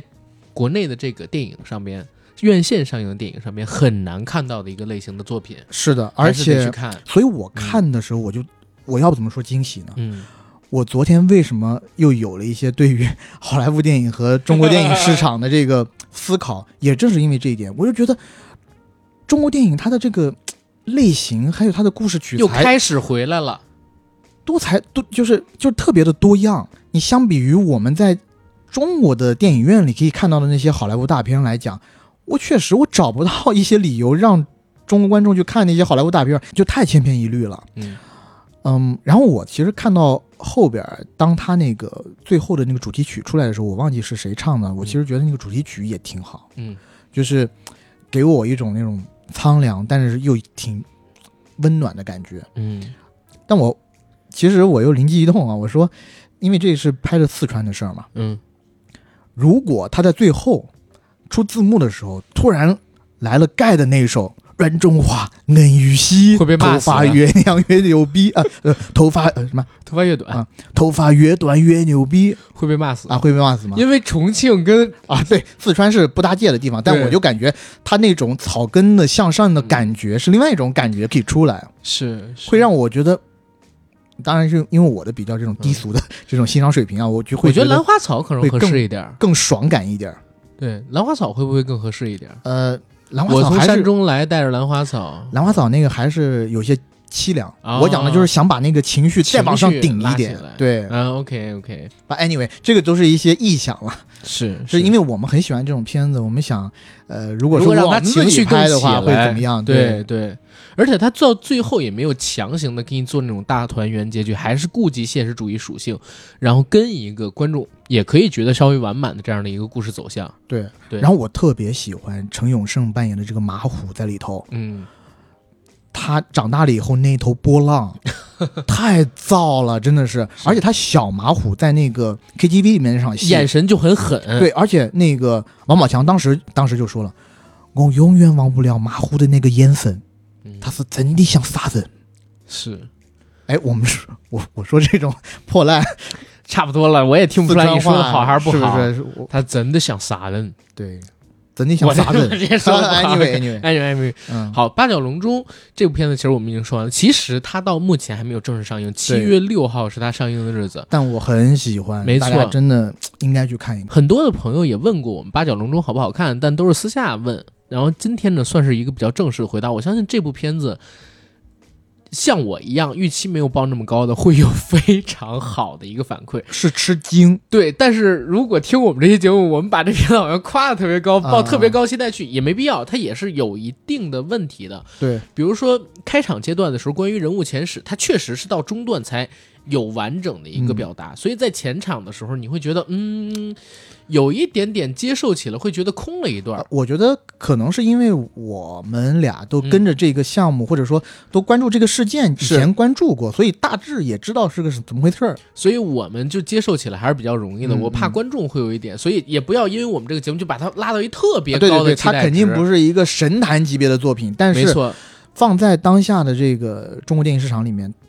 我觉得他完全当得起一部优秀的作品。对，而且还是一个励志的作品。没错，对，特别是正能量的。嗯，走出去，哇，小城市走出去多难，小山村很感动，真的是我看的时候是挺感动的。对这些小孩儿，嗯，对，然后八角笼中讲完，我们再讲呃一部电影吧，《惊天营救二》。嗯然后关于这个电影，我们没办法单讲一部，就讲一下一二这个系列，好吧？嗯。这个系列的剧情呢很简单，就是男主角 首先，我觉得很复杂，因为我在看二的时候，头十分钟他没开始打之前，啊，我都不知道他们在干嘛我。也不知道哎你说什怎么就么呢你看怎么男主角就要归隐，然后怎么又被人挖掘出来，哦又给了他一任务？是这样，男主角归隐是因为第一部结尾都临死了嘛，濒死了。然后为什么又复出？是因为他前妻的妹妹、孩子，然后什么被抓了。但是这个东西都不重要，就是大家一定要记住，《惊天营救》这个系列，它的剧情你可以不看。简单说白了，就是男主作为雇佣兵接到了一个任务，要去一个陌生的城市跟地域去救人，然后把人给救出来，就这么简单。嗯，然后在救的过程当中，男主角就一个劲儿的打打打打打，打到自己伤痕累累、衣不蔽体，马上就要死了，濒临死亡的时候，这部电影差不多就已经说是讲完了、嗯啊，就没有剧情，所以大家也 可以理解为什么我跟 AD 我俩看第二部的时候，就是我看剧情看的昏昏欲睡，对等打起来之后，肾上腺素才开始飙。我真的，因为他第二部头十分钟的时候，他稍微违反了一下好莱坞的这种前十分钟定律，没有一些那种钩子勾着我往前看，然后前十分钟我就觉得啊，你这人是谁？因为我今天营救一又是在两年前看的。故事的主线早就忘光了，我大概就知道这一群呃昂格鲁萨克逊人去了印度，然后救人，对，是吧？救人就孟加拉，孟加拉。啊，去了孟加拉还是印度救人，然后嗯。救出来了，不知道怎么着，然后现在就变成这样，然后他又要归隐，是，然后又被又被一个呃黑人兄弟，嗯，然后去呃雇佣出来，要重出江湖，对，大概就是这么一个事儿。然后但是真的就像你讲的一样，一开打以后，哎，好前面那些东西我就根本不 care 了，嗯 就是真的好看。然后我对于《惊天营救二》的评价，我之前就跟阿甘说，我觉得比那个《John Wick Four》还好看，就是比嗯《极速追杀四》都好看。我是这么觉得的，我觉得《极速追杀四》好看，但是如果你说肢体动作戏，嗯它比《极速追杀四》里除了甄子丹的部分要好看好几个大台阶儿。呃，没错，嗯，我觉得《极速追杀四》要分开讨论，就甄子丹那就是五颗星，对就。他的部分就是五五星好评。但是你比如说像基努里维斯那种用顶部长镜头拍他龙吸喷游戏视角的那几分钟，我也觉得挺精彩的。嗯、对，但就是跟这个相比的话，我就觉得弱了很多。所以我说，就是纯粹的肢体打斗部分，这部要好看特别多。呃，因为嗯锤哥确实还是年轻，年轻，而且然后能练 deliver 他的这些动作什么的。呃，再一个呢，就是我觉得他的动作场面有很多新意，嗯，场面转换的也多。首先第一个新意就是那个二十多分钟长镜头了，二十二分钟长镜头，对，然后中间有一大段在火车上追逐打斗的戏份，让我看的特别的爽。然后整个镜头跟随着几个主角，嗯然后视角不停的变换。对，它其实是三幕，就是一幕是监狱，一幕是防弹车的追逐，嗯。然后最后到了火车，没错，一幕又一幕升级，监狱那场戏让我想到《杀破狼二》，还有突袭，突袭，对是，杀破狼二跟突袭，但是。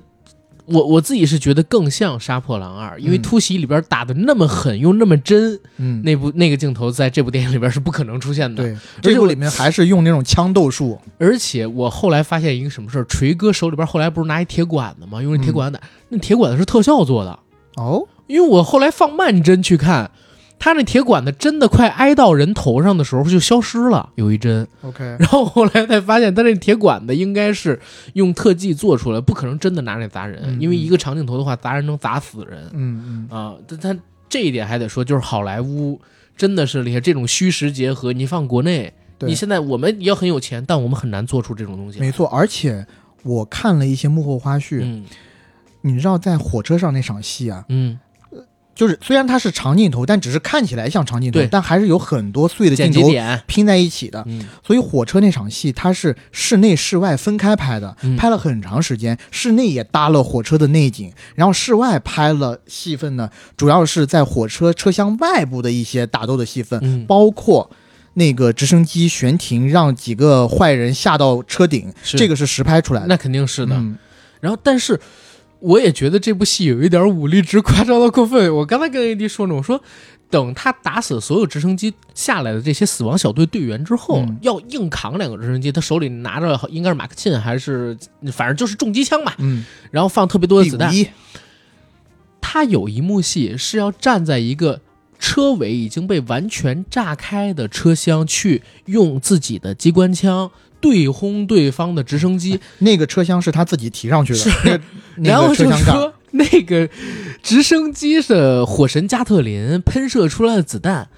就从旁边窜过去，一点儿都不惊也不闪，然后他侧身一下，就全都打不到他，然后他自己打了一下，那个直升机就被他用一个手持的机枪打打下来了。落了，我操！而且打了好几架，那个我是有点狠，我是觉得有点过了。他当时是躲在了侧身，躲在了一个梯子的后面，但那个梯子是大范围镂空。对，但我当时看的是，我第一次，我说实话，第一次看的时候，我给我自己的解释是，嗯。他要侧身，就是把自己的身体的接触面嗯变小，让别人不太好瞄准。但我后来一想，确实，那个火神加特林那个会打人会炸，对那么强的火力，嗯。你怎么着都会被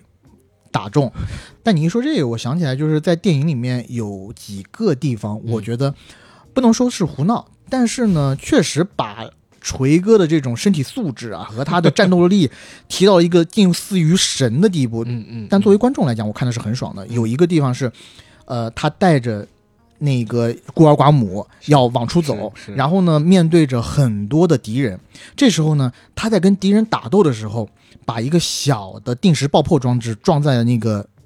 被封住的那堵门上，然后又跟别人打了几下以后。他已经算到差不多那个爆破装置要爆炸了，这时候他就用他的身躯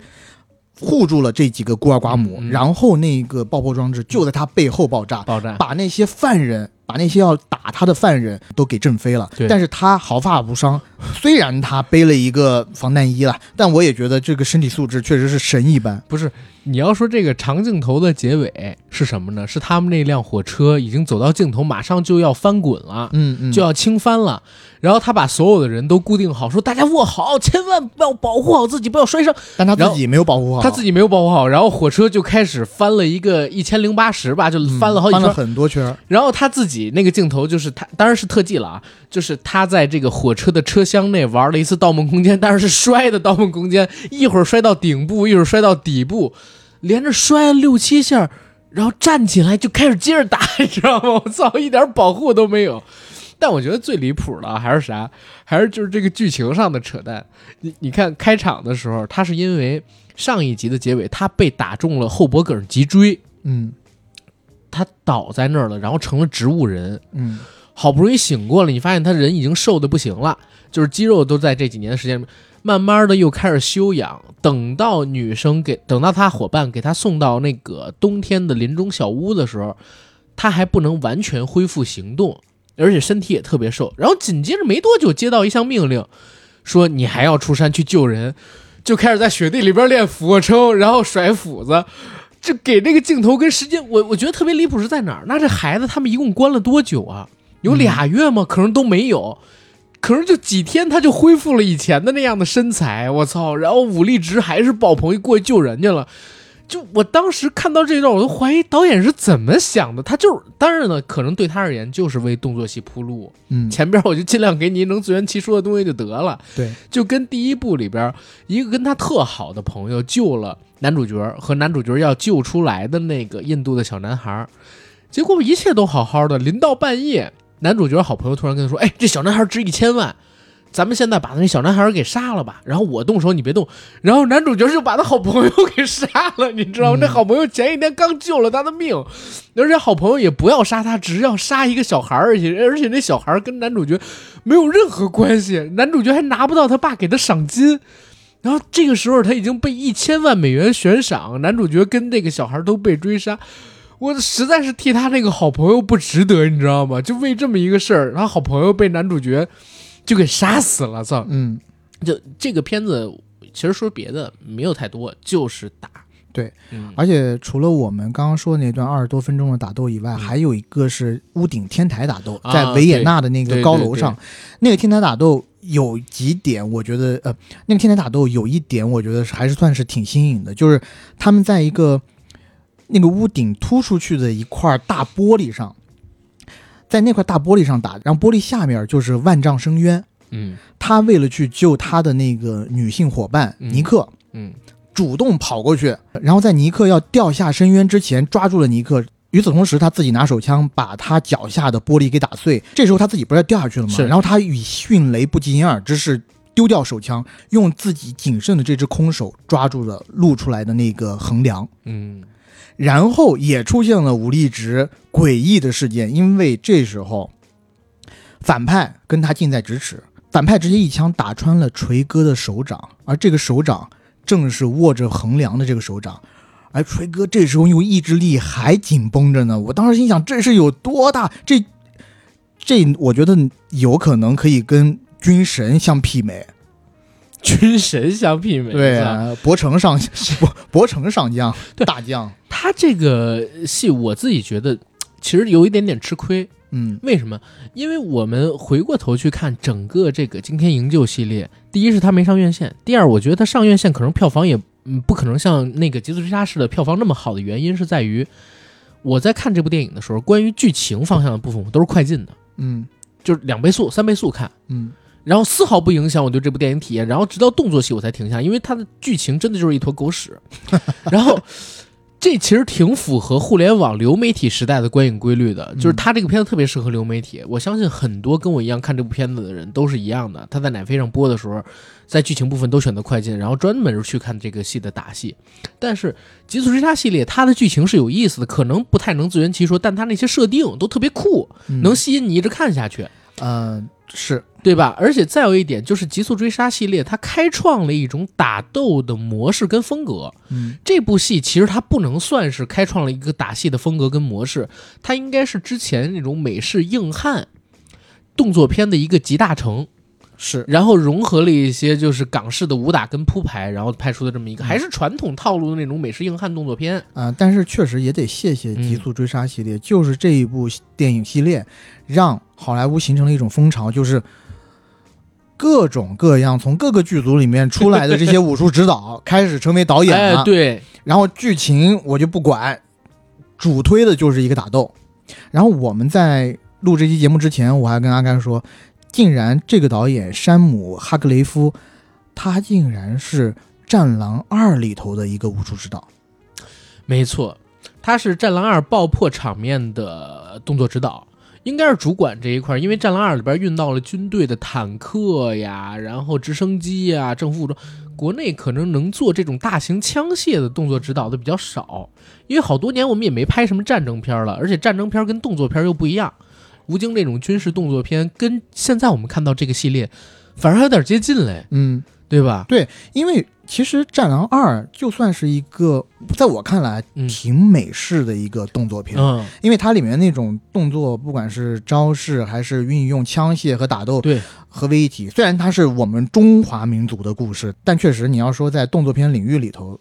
挺典型的一个美式动作片。对，但是呃，我为什么说它跟这部片子有点像？我我现在都记得，就是吴京他在拍《战狼》的时候有两个镜头吧，动作戏镜头，我觉得特别牛逼。一个是当时呢，他的面前差不多十五米左右有一个敌人，在森林里有一个敌人，他手中有一把手枪，然后敌人手中是拿着一把机枪，然后吴京干了个什么事儿？他迅速的拿出自己的手枪，然后用后鞋跟儿帮这个子弹上膛，然后冲敌人奔跑过去。奔跑的过程中几次变向，躲开敌人的射击，然后用枪抵住了敌人的脑壳，一枪把敌人给干掉。就是这是一个让我觉得特别出彩的动作设计。然后之后在《战狼二》里边，吴京手里边拿着 AK，跟吴刚他们两个人又有一段动作戏是打国外的跟那个反叛军。打反叛军的时候，吴京手中拿 AK，先用机枪把儿掉头，因为他把这个机枪甩了一下，用带儿让这个 AK 在自己的肩上做了个三百六，然后用尾部那个机枪托砸对方，然后再转过头用带子去勒对方脖子，然后再转过头用枪把儿砸对方下巴，就三连一键三连，这三招都是用机枪做的。然后完美的利用了整个 AK 的绳子啊，还有它托把儿这种结构，我就觉得这样的设计可能国内之前真的很少有人这么做，要不然就是吴京在特种部队的时候，人人从实战里边教他的，嗯要不然就是有一些来自于好莱坞的，我们说融合引进偷师。对，总之，AD 跟我说到这个导演参加过《战狼二》的时候，我都没敢想象，结果一看还真是，也就从这儿能看出来，就是两部片子的创作关系跟他们动作风格有一些接近是为什么？但、嗯但我讲的这部的打戏啊，其实比《战狼二》要好看。啊，那肯定，对，人导演也自己已经又学习了这么多年了，对不对？是《战狼二》的话，可能受限于成本跟制作的关系，你像这种长镜头根本拍不出来。在当时拍根本拍不出来。如果《战狼三》的话，没准有机会能去尝试一下。呃，虽然吴京，我相信他打戏肯定比锤哥要漂亮，但是这部戏的导演，我明显能感觉到他特别懂动作戏，给锤哥设计的都是利用身体的优势、力量的优势，一下到两下就解决到敌人的这种戏份，换吴京老师身材还不太好拍嘞。他毕竟才一七五，嗯，然后也不是那种特别壮的，像甄子丹那样类型，一到两下是很难解决掉一个敌人的。呃，关于惊天营救，我们能说的不多，就是这是一部大爽片，动作爽片。喜欢看动作格斗戏份的硬汉啊，一定要去看。尤其刚才说到那个二十二分钟第二部的长镜头要看，第一部呢也有一个十四分钟的巷战长镜头，也可以去看看，也非常的精彩。嗯，然后这几部说完，我想跟大家聊两部剧，其中一部就非常简单的来说，因为最近几天大家可能都看到什么新闻啊，黄子佼爆料是吧？炎亚纶被爆料，然后炎亚纶跑到人家的的那个记者招待会上边去穿白衣服道歉，就这种消息，我其实呢并不太想聊这方向的八卦，因为我跟 AD 也是对过这个事儿，我们俩现在看到这些人的名字都烦，嗯，就过去半年多，从十一月份开始，大 S、小 S、张兰、汪小菲他们的名字对我而言，真的都已经脑袋快炸掉了。这几个月的时间里边，不断不断的去看他们，我真的很懒得关注他们的事儿。而且我现在对小 S 也有一些反感。你可是康熙的死粉儿啊！对我这么死忠的粉，我对小 S 也产生反感了。就是她的姐姐，我从来就没好感过。反正这一家吧，这些蝇营狗苟的事儿，我就嗯自动屏蔽。对所以我肯定是不想做这类型八卦内容，但是他既然出来了，我就看了一下。结果看的时候呢，哎，发现很多人提到了一个剧。为什么会提到一部剧？什么剧呢？是我们要把话题从头说。大家都知道黄子佼、炎亚纶这一次的翻车，是因为中国台湾正在发起 Me Too 运动，而这一次的 Me Too 运动是从政治圈烧到了娱乐圈，甚至有很多人都在讲，娱乐圈里边这些人有影响力，其实是在为政治圈、中国台湾政治圈的人吸引视线、背火力的。我觉得也有道理。那为什么这一次的 Me Too 运动会从中国台湾的政治圈烧起？就是因为有一部剧啊，这部剧的名字呢，在这部剧中出现了女主被性侵，然后要维权的时候，因为对方是政界大佬而饱受阻力的这么一个剧情，于是引发了很多中国台湾年轻人们的共鸣，又进而引起了这场现在如火如荼的 Me Too 运动。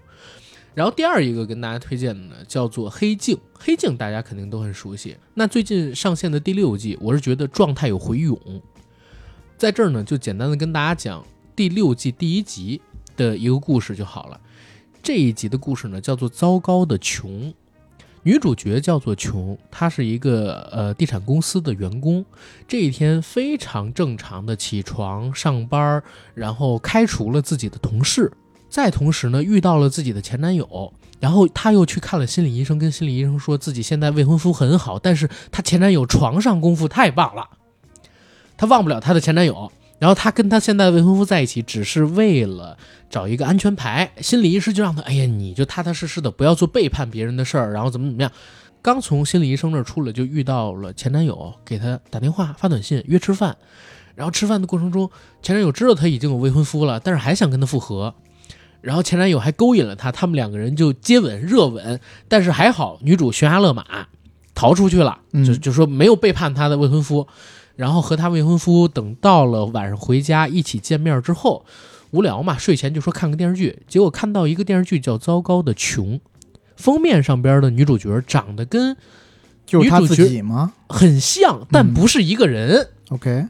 特别像，发型一模一样，除了脸长得不太一样，别的都一模一样。然后他说：“哎，这个戏怎么打扮跟我一样，而且也叫穷？”于是就点进这部剧去看，结果发现剧里边的剧情和女主角白天发生的故事一模一样，只是里边演员有不同。比如他开除的同事从一个小女孩变成了一个黑人的肥胖一些的那个女性角色，而且有一些细节也不一样。比如说他看到这个女生离职的时候抱着东西从楼下走，本来是很怜悯的，但是在剧里边，他变得特别的恶毒，甚至故意拿东西砸这个女生的头部。嗯，然后有趣的地方就来了，她未婚夫劝这个女主说：“哎，这些都是电视剧，不是不一定是真的，不一定是真的，别上在心上，别放在心上。”可是紧接着到了心理医生那段，女主跟心理医生吐槽说自己前男友的床上功夫特别好，现在老公满足不了自己。她未婚夫惊了，这个时候女主又开始反劝他，这些都是假的，都是电视剧，你不要伤心。然后她未婚夫不管，就接着看，结果又看到女主私会她前男友，嗯。然后两个人还接吻，她未婚夫就爆痘了，然后从他那儿搬走，怎么怎么样，女主就想知道到底是怎么回事，结果一联系才知道，哦，是因为自己在使用一些流媒体软件的时候，嗯。然后因为点了它有很长的条款啊，啊，但是自己呢根本没仔细看就点了同意键，结果人家就有了自己的肖像权的授权，嗯。然后自己所有的行为都是被这些软件监控的，AI 生成了一部剧集。啊啊，然后这部剧集里边又不能因为没有用女主的脸，用的是别人的脸，另外一个人就是扮演女主人的这个脸。是一个知名女演员的，这个女演员呢，居然也是在没看清这些授权的情况下，然后被 AI 然后选中，她点了这个授权协议等等等等的。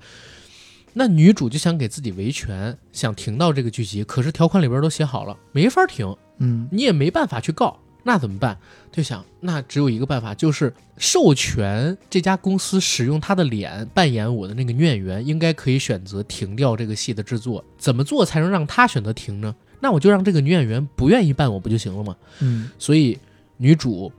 就做了一些特别匪夷所思的事儿，比如在自己的脸上画上了一些男性的某些部位的这个图画，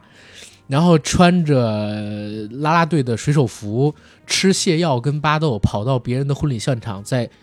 教堂里现场大便，嗯。然后呃做这样的事情，结果扮演他那个女演员真的也不想演他，嗯。真的也不想演他，就去了流媒体公司。结果流媒体公司跟他说：“你也告不了我们啊，因为我们条款写的很清楚，你只是自己没阅读，你就点了同意。”那女演员也疯了，女演员就去找女主角琼，他们俩一沟通说没办法了，那就只好冲到流媒体公司去，然后找他们的制作人聊。结果找到制作人，发现一个更有趣的事儿，就是原来他们都不是真人，嗯他们都是 AI，他们生活在一部叫做《穷》的剧集里，而像这样的剧集有多少呢？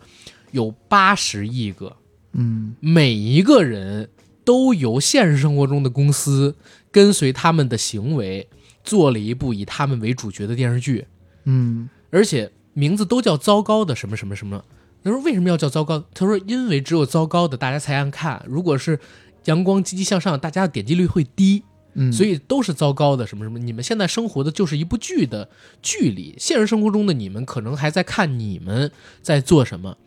然后这时候女主角发现了他们的服务器，如果这个时候打爆服务器，这个剧就会停，就不会播出。但是女主角还有这个扮演女主角的女演员，他们也都会死，因为他们都是根植在这个服务器里的 AI。女主角想到了一件事情：如果自己现在站到了这里，那应该是现实生活中真正的那个穷也站到了这里，穷想反抗，所以 AI 才会编，才会复刻这段剧情。那如果自己原型的本尊已经站到这里，代表他已经很厌烦这样世界了，而毁掉这个世界对原型的本尊是没有任何影响的，不如让他获得真正的自由，在这世界里边活下去吧。然后。电视剧里的这个虚拟的穷跟扮演他的这个虚拟穷的虚拟穷，就像他无限套娃一样，啪砸向了那个服务器，服务器最后炸了。然后这个第一集的结尾是什么呢？现实生活中的女主被戴上了电子脚链，因为她有攻击别人的倾向，但是她迎来了真正的自由，她拒绝使用电子用品，就是类似于一个呃黑色幽默版的《楚门的世界》这么一个故事。这是第一集，我觉得还是反讽程度比起第五季跟第四季有点加强的。嗯就第六季状态有些回勇，大家有兴趣的话可以看看《黑镜》第六季。然后一集也不长，因为我们都看过《黑镜》嘛，一集可能二三十分钟、四五十分钟，差不多结束了。嗯嗯，对。然后还有啥是刚才我们提到但还没讲的？还有就是我其实这两天看了一部呃加拿大电影嗯叫《黑莓》，哦，黑莓、呃，对，但剧情的话就不需要复述了。它其实主要就是讲黑莓的创始人和他们，呃，因为各种机缘巧合找来的，主动找上门的一个黑莓嗯当时的一个 CEO，怎么从一个籍籍无名的一个小公司，当时濒临破产边缘，一直做到了两千零几年左右，全世界呃智能手机市场的几乎百分之四十几，然后又怎么在几年之间，从市场占有率百分之四十左右，一下子跌回了零。嗯啊，其实这个故事还是挺有意思的。但是呢，呃，整个电影里面有一点，因为那个黑莓的创始人啊，他特别不喜欢中国制造，所以可能有一些 对，可能有呃可能有一些我们的人在看电影的时候会感觉有一丝不舒服。其实黑莓一直以来，我觉得都是一个对中国人嗯，而言认知比较奇怪的产品或者说品牌，因为它其实在国际上很火，对，但是在国内其实没那么火。大家都知道这手机不错，但是也很难去买到，也很少有那个、有人用，对，也很少有人用。但是比较后来，我们知道一点，就是它复刻了类似诺基亚的路，嗯就是选择错了一个时代方向，结果导致就掉队了。嗯或者说，他比较倒霉的地方在哪儿？他当时没有出自己的系统，没有他的他有自己的系统，就是没出，或者说掉队了，出晚了，就是自己的触屏系统。当然，在这部电影里呢，他失败的原因有很多，包括有什么股权的一些内部交易啊嗯什么的。但是还有一点是因为直接导致他失败的是 iPhone 的问世，对它跟不上时代了。对，当时我记得在电影的最后阶段的时候，这个黑莓的创始人要去找他们的大股东、大投资者，再去进行一次新的 pitch，要呃争取迎来更多投资的时候，嗯，那个大投资人在看完他们的演示以后，因为他们拿了一款原型机，说这是黑莓的最新产品。然后这个产品和之前的黑莓产品有什么不一样呢？它在整个手机的中间部位，嗯就是上面是屏幕，下面是键盘，这是很明显的、很有标志性的黑莓特征嘛。它在整个手机的中间部位放了一个正方形的触摸屏，有一点点像是联想 ThinkPad 的那个小红点。它放这个触摸屏的原因，就是因为看到 iPhone 已经全屏幕都是触摸了，但它这个黑莓的创始人还是死硬，他说，iPhone 我们完全不需要去担心它，他们走入了一个错误的死胡同，而且他们之后会对带宽的需求特别大，仅仅是带宽这一个需求都可以把他们的产品逼死，而我们这边我们有黑莓标志性的键盘的 click 声。这个是非常重要的。怎么怎么样，就想要再去忽悠投资人，但投资人跟他说，我们其实是在期待你可以拿出一个 iPhone 杀手，但你只给了这么平庸的一个产品。呃，就从那儿开始，整个黑莓公司开始急转直下，然后面临崩盘。就是船大了难掉头，嗯，，对吧？人家创新性拿出了一个产品，你有既定的生产线，很难再改过去了，嗯，最后就掉队了。而且嗯他在那里头有一个特别有意思的演示，你知道在，呃，乔布斯第一次介绍 iPhone 这个产品的时候，他是怎么跟大家介绍的？他说：“我们这是一个 iPad，一个 phone，iPod、嗯 phone，Do you get it？我们要给你们推出的是 iPhone，就是他那个它整个在 Pitch Deck 那个图像是在 iPod 和一个电话之间来回切换嘛。嗯然后这个黑莓这个创始人呢，最后一次大 pitch 的时候，他也模仿乔布斯，他说：“我们这有一个屏幕，一个键盘，一个屏幕，一个键盘，你们 get 到了吗？我们要给你推出的就是……然后那个大股东还在那儿很木讷的看着他，完全没有一个人听得懂他在说什么。其实他想要的是，即使 iPhone 那样反馈效果，对，即使是一个全屏幕，但是我在按全屏幕的时候，还会有嗯，按键，盘的那种嗯质感，但是根本就没有办法做到。嗯。所以其实还挺戏谑的那个电影。那这么说的话，这部剧确实也是好看，而且值得看的。嗯然后咱们你看，今天其实一个多小时、两小时的节目，就聊了差不多六到七个影视类作品，而且还有几个是剧。对，我觉得今年的端午档对于影迷而言，虽然天气北京这边太热了，我很同情北京的朋友，但绝大多数人如果单纯只是看，或者说哎吸收一些文化作品的话，好丰富啊。没错。如果你心甘情愿在家里做一个沙发土豆的话，嗯你这个沙发土豆做的会特别开心但是也得走进影院才能看啊。消失的确实确实。嗯，晚上去看吧，晚上去看吧。我们两个人也觉得，今年的端午档从内容的供给量上边，还有优秀程度上面来讲，应该是历年最好的一次。嗯，今年真是有这种看不完而且呢，就是啥时候想看，啥时候都有新东西的感觉。而且我我还不止捋了一下这个啊，我发现今年年底可能还有《鱿鱼游戏二》跟《王国》第三季、《甜蜜家园》第二季，然后还有一些就是我们很期待的电影，在今年年底的时候可以看见。我现在最期待的是啥？就是七月份三中谍体吗？啊啊！碟中谍，嗯乃飞的那个《三体》，我说实话，现在已经不太期待有央视版《珠玉在前》之后啊，啊，真的吗？真的我我到现在我都看不太进去央视那版，央视版就是完全照书拍，是就是拍的很闷。但是你是书粉的话，你会很开心啊。就前十集，我觉得拍的挺差的，就这个导演，前十集你说的是不是呃，就是就还没有进入到游戏闪烁的那部分？对张鲁一跟孔孔什么？孔孔孔就是孔美孔女神。就是那个戴眼镜的万和天宜以前的那个胖子，他们俩那条线，孔连顺，他们俩那条线确实很尴尬。就是拍的，因为很多人说这个《三体》电视剧拍的好，我觉得不是拍的好，那是书写的书写的好，他就是按书一打一打呃，他就是按书一比一的实拍，就可以到这样但我必须程度跟你讲，嗯。奶飞，你想让他按着这个书拍，他不魔改的可能性非常的低。反正现在我看预告片儿，已经出了一大堆不在中国很难见到的肤色的朋友们在这部剧里边出现了，所以我在想，就是到底会被改编成一个什么样子？总之吧。今年还是有很多好作品，从我们之前几部，从我们之前几期节目里边已经能够听出来，我跟 AD 对今年的影视行业是充满热情跟期待，对。对吧？而且暑期档我其实最期待的是碟子，两部片，嗯，一个是《封神一》哦还有一个是《热烈》，啊，热烈在上影节口碑刚刚爆了，特别好看。对特别好说我们有一个挺好的朋友去嗯。看了，因为他自己本身根本不是王一博的粉丝，他也不是街舞的粉丝，还有一点不喜欢王一博，但是他看完以后嗯。连发几个卧槽，对，震惊住了。我其实嗯没有看这电影，我都觉得王一博应该演的还行，因为，这本身就是出演啊，街舞的故事。他小时候练街舞，而且本身他最开始练的是 breaking，后来才练的 hip hop，就是自由式，然后又练的 urban。嗯，现在这个片子里边讲的就是 breaking，而且我看上影节的时候在。呃，舞蹈现场还出现了像蛇男啊，然后像乔治老师，就是他们一批国内很一线、很一线的 breaking 舞者来到这个现场，跟大家一起跳舞，在这片子里边应该也都有角色。我自己觉得应该会蛮好看的，而且黄渤老师本身他就是影响了、祸害了青岛舞蹈界很多年的男人，他以前做青岛的舞蹈老师很出名嘛，在这里边也是讲有关于舞蹈的故事，就是属于本色出演撞上了，肯定会好看的。然后也希望鹏哥不要食言，嗯 之前答应我们热烈的时候再来聊一趟，能够成真吧。啊、接下来就是封神，但你不期待碟吗？碟子，我碟很期待碟子。碟中谍当然期待了，但就是说，